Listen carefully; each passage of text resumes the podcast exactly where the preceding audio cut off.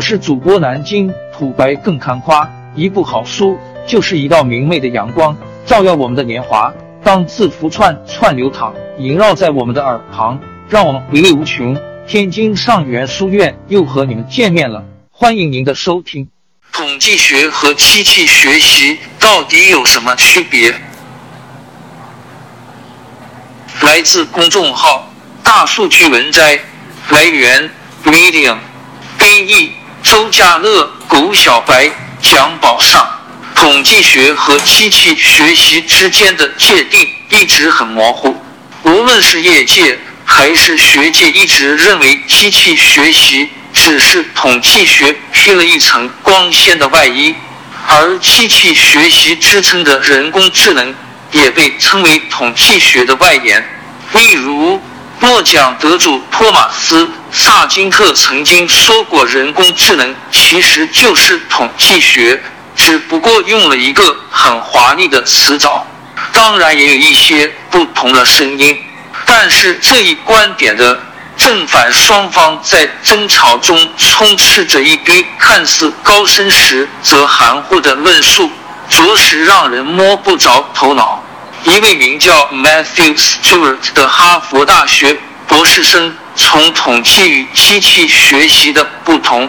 统计模型与机器学习的不同，这两个角度论证了机器学习和统计学并不是互为代名词。机器学习和统计的主要区别在于它们的目的与大部分人所想的正相反。机器学习其实已经存在几十年了，当初只是因为那时的计算能力。无法满足他对大量计算的需求，而渐渐被人遗弃。然而近年来，由于信息爆炸所带来的数据和算力优势，机器学习正快速复苏。言归正传，如果说机器学习和统计学是互为代名词，那为什么我们没有看到每所大学的统计学系？都关门大吉而转投机器学习系呢？因为他们是不一样的。我经常听到一些关于这个话题的含糊论述，最常见的是这样的说法：机器学习和统计的主要区别在于他们的目的。机器学习模型旨在使最准确的预测成为可能，统计模型是为推断。变量之间的关系而设计的，虽然技术上来说这是正确的，但这样的论述并没有给出特别清晰和令人满意的答案。机器学习和统计之间的一个主要区别确实是它们的目的。然而，说机器学习是关于准确的预测，而统计模型是为推理而设计。几乎是毫无意义的说法，除非你真的精通这些概念。首先，我们必须明白，统计和统计建模是不一样的。统计是对数据的数学研究，除非有数据，否则无法进行统计。统计模型是数据的模型，主要用于推断数据中不同内容的关系，或创建能够。预测未来值的模型，通常情况下，这两者是相辅相成的。因此，实际上我们需要从两方面来论述：第一，统计与机器学习有何不同；第二，统计模型与机器学习有何不同。说的更直白一些，就是有很多统计模型可以做出预测。但预测效果比较差强人意，而机器学习通常会牺牲可解释性，以获得强大的预测能力。例如，从线性回归到神经网络，尽管解释性变差，但是预测能力却大幅提高。从宏观角度来看，这是一个很好的答案，至少对大多数人来说已经足够好。然而，在有些情况下，这种说法容易让我们对机器学习和统计建模之间的差异产生误解。让我们看一下线性回归的例子：统计模型与机器学习在线性回归上的差异，或许是因为统计建模和机器学习中使用方法的相似性，使人们认为它们是同一个东西。对这我可以理解，但事实上不是这样。最明显的例子是线性回归，这可能是。造成这种误解的主要原因，线性回归是一种统计方法。通过这种方法，我们既可以训练一个线性回归器，又可以通过最小二乘法拟合一个统计回归模型。可以看到，在这个案例中，前者做的事儿叫训练模型，它只用到了数据的一个子集。而训练得到的模型究竟表现如何，需要通过数据的另一个子集测试及测试之后才能知道。在这个例子中，机器学习的最终目的是在测试集上获得最佳性能。对于后者，我们则事先假设数据是一个具有高斯噪声的线性回归量。然后试图找到一条线，最大限度的减少了所有数据的均方误差。不需要训练或测试集，在许多情况下，特别是在研究中，如下面的传感器示例，建模的目的是描述数据与输出变量之间的关系，而不是对未来数据进行预测。我们称此过程为统计推断，而不是预测。尽管我们可以使用此模型进行预测，这也可能是你所想的。但评估模型的方法再是测试集，而是评估模型参数的显著性和健壮性。机器学习这里特指有监督学习的目的是获得一个可反复预测的模型。我们通常不关心模型是否可以解释，机器学习只在乎结果。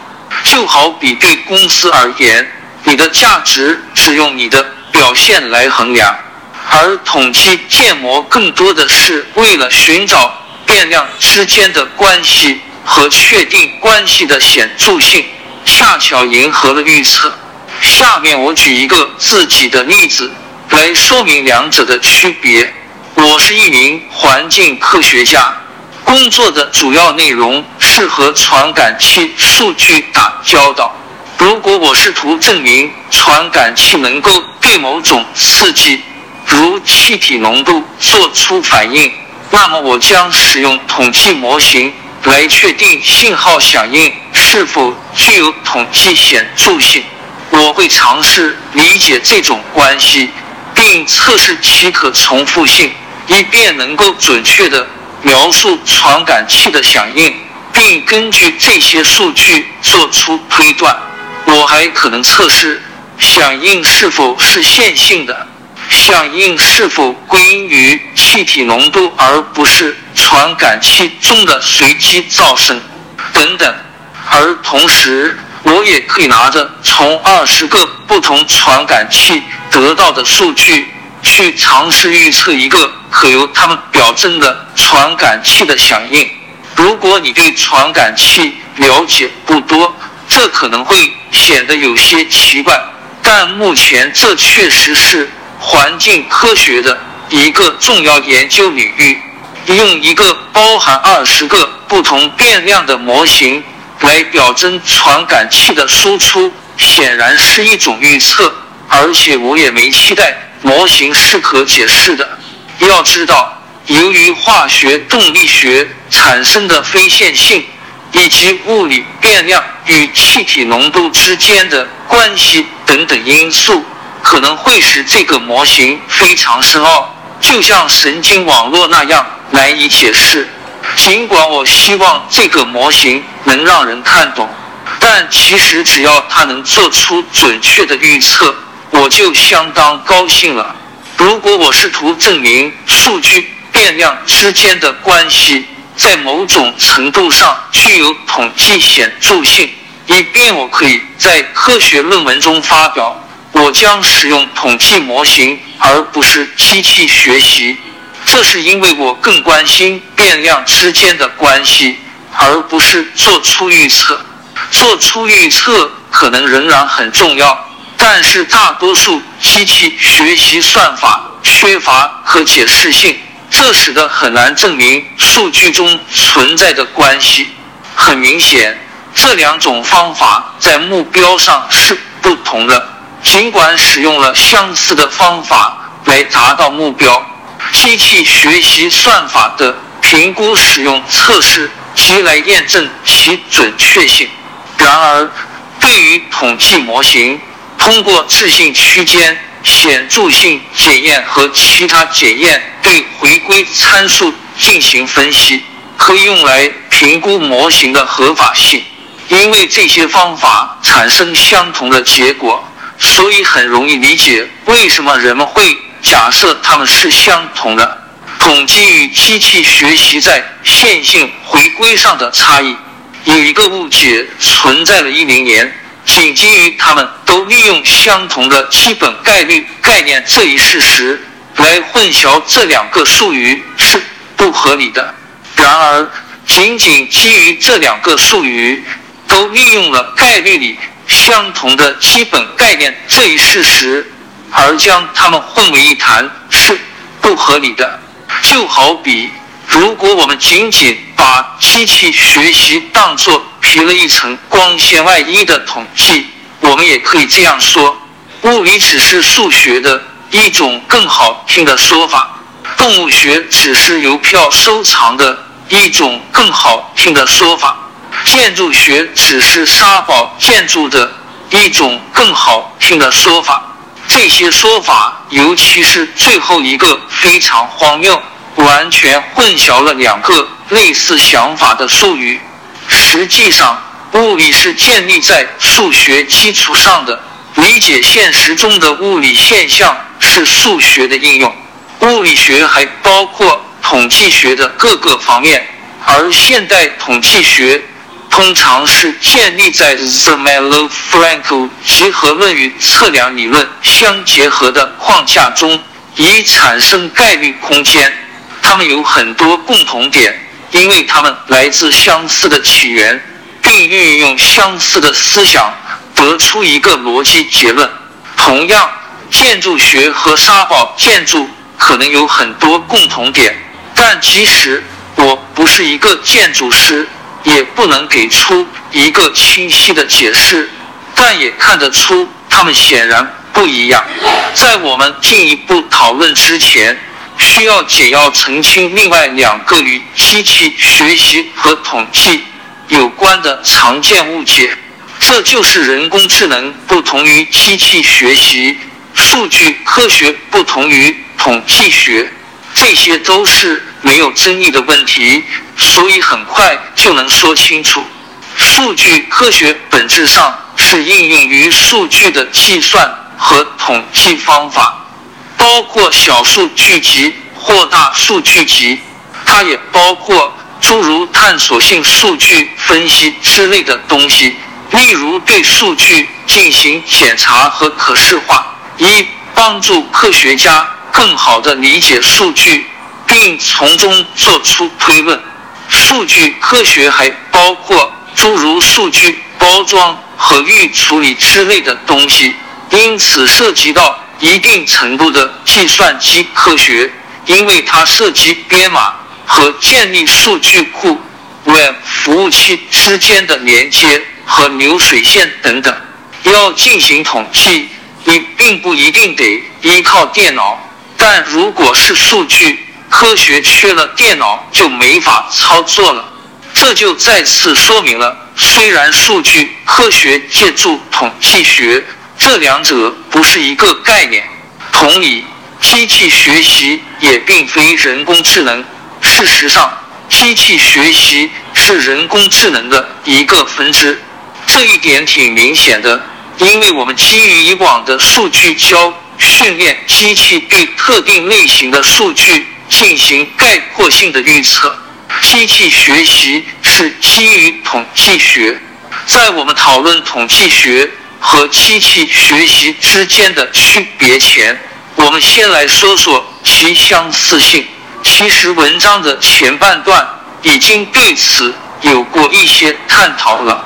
机器学习基于统计的框架，因为机器学习涉及数据，而数据必须基于统计学框架来进行描述，所以这点十分明显。然而，扩展至针对大量粒子的热力学的统计机制，同样也建立在统计学框架之下。压力的概念其实是数据。温度也是一种数据，你可能觉得这听起来不合理，但这是真的。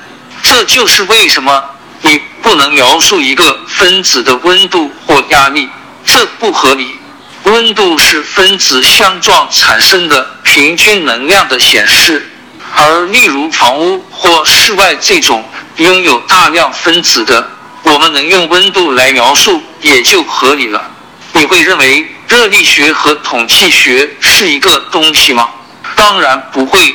热力学借助统计学来帮助我们理解运动的相互作用以及转移现象中产生的热。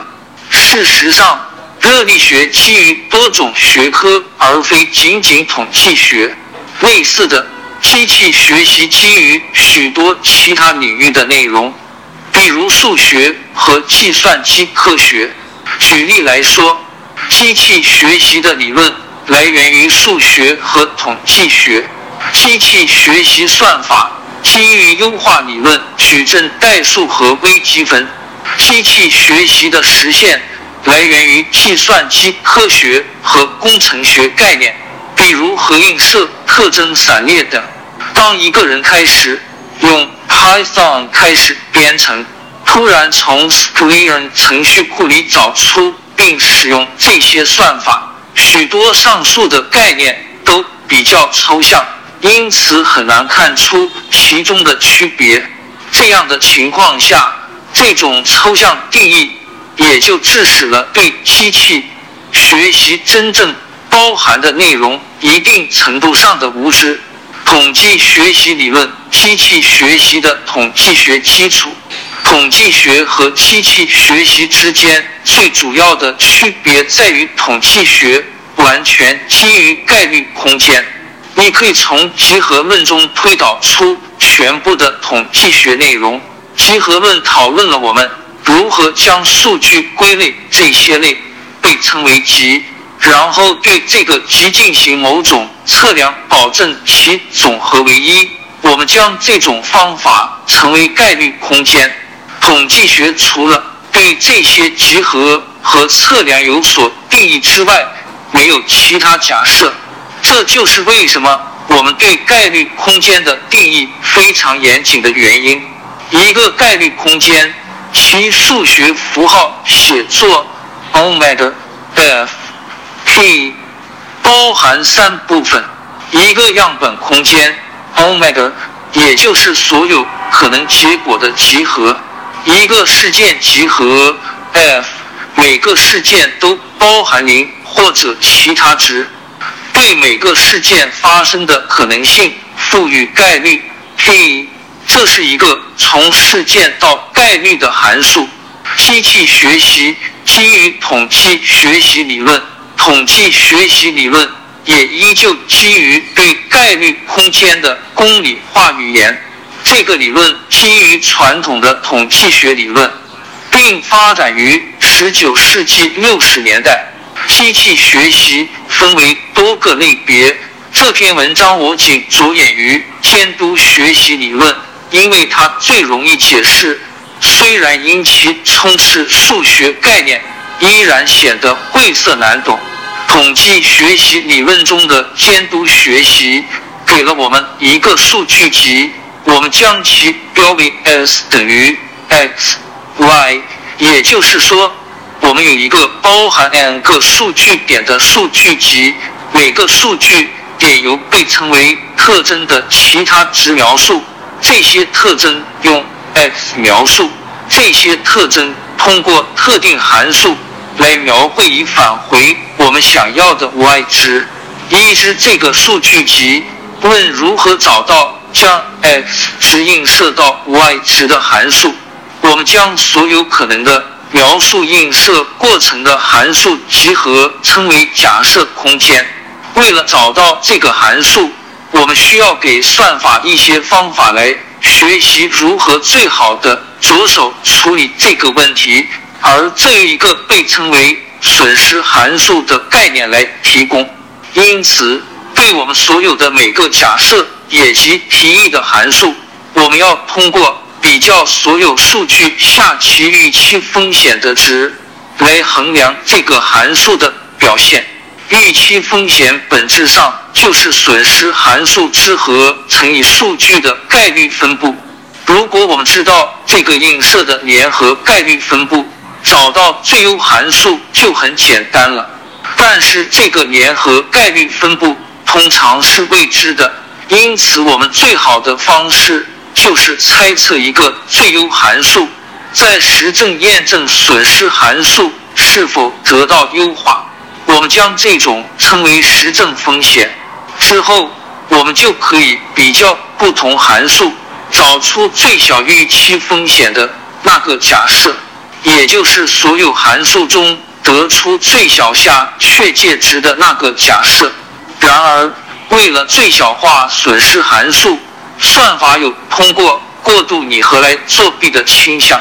这也是为什么要通过训练集学习函数之后，在训练集之外的数据集、测试集里对函数进行验证。我们如何定义机器学习的本质，引出了过度拟合的问题。也对需要区分训练集和测试集做出了解释，而我们在统计学中无需试图最小化实证风险。过度拟合不是统计学的固有特征。最小化统计学中无需试图成像于一个从函数中选取最小化实证风险的学习算法。被称为实证风险最小化例证。以线性回归做一个简单例子，在传统概念中，我们试图最小化数据中的误差，找到能够描述数据的函数。这种情况下，我们通常使用均值方差。使用平方数是为了不让正值和负值互相抵消。然后我们可以使用。闭合表达式来求出回归系数。如果我们将损失函数记为均值方差，并基于统计学习理论进行最小化实证风险，碰巧就能得到传统线性回归分析同样的结果。这个巧合是因为两个情况是相同的，对同样的数据。以相同的方式求解，最大概率自然会得出相同的结果。最大化概率有不同的方法来实现同样的目标，但没人会去争论说最大化概率与线性回归是一个东西。这个最简单的例子显然没能区分开这些方法。这里要指出的第二点在于。传统的统计方法中没有训练集和测试集的概念，但我们会使用不同的指标来帮助验证模型。验证过程虽然不同，但两种方法都能够给我们统计稳健的结果。另外要指出的一点在于，传统统计方法给了我们一个闭合形式下的最优解。它没有对其他可能的函数进行测试来收敛出一个结果。相对的，机器学习方法尝试了一批不同的模型，最后结合回归算法的结果，收敛出一个最终的假设。如果我们用一个不同的损失函数，结果可能并不收敛。例如，如果我们用了铰链损失，使用。标准梯度下降时不太好区分，因此需要使用类似近梯度下降等其他方法，那么结果就不会相同了。最后可以对模型偏差进行区分。你可以用机器学习算法来测试线性模型以及多项式模型、指数模型等，来检验这些假设是否相对我们的先验损失函数对数据集给出更好的拟合度。在传统统计学概念中，我们选择一个模型，评估其准确性，但无法自动从一百个。不同的模型中摘出最优的那个。显然，由于最开始选择的算法不同，找出的模型总会存在一些偏误。选择算法是非常必要的，因为为数据集找出最优的方程是一个 NP-hard 问题。那么哪个方法更优呢？这个问题其实很蠢，没有统计学。机器学习根本没法存在，但由于当代信息爆炸，人类能接触到的大量数据，机器学习是非常有用的。对比机器学习和统计模型还要更难一些，你需要视乎你的目标而定究竟选择哪种。如果你只是想要创建一个高度准确的预测房价的算法，或者从数据中找出哪类人更容易得某种疾病，机器学习可能是更好的选择。如果你希望找出变量之间的关系，或从数据中得出推论，选择统计模型会更好。图中文字，这是你的机器学习系统。对的，你从这头把数据都倒进这一大堆。或者线性代数里，然后从那头里拿答案就好了。答案错了咋整？那就搅搅，搅到看起来对了为止。如果你统计学基础不够扎实，你依然可以学习机器学习，并使用它。机器学习程序库里的抽象概念，能够让你以业余者的身份来轻松使用它们。但你还是得对统计概念有所了解，从而避免模型过度拟合或得出些貌似合理的推论。像王朝更迭、江山易主、世事山河都会变迁。其实我们无需不辞辛劳去追寻什么永远，活在当下，做每一件自己想做的事，去每一座和自己有缘的城市，看每一道动人心肠的风景。珍惜每一个擦肩的路人，纵算经历颠沛，尝尽苦楚，也无怨悔。感谢您的收听，朋友们，让我们下期再见。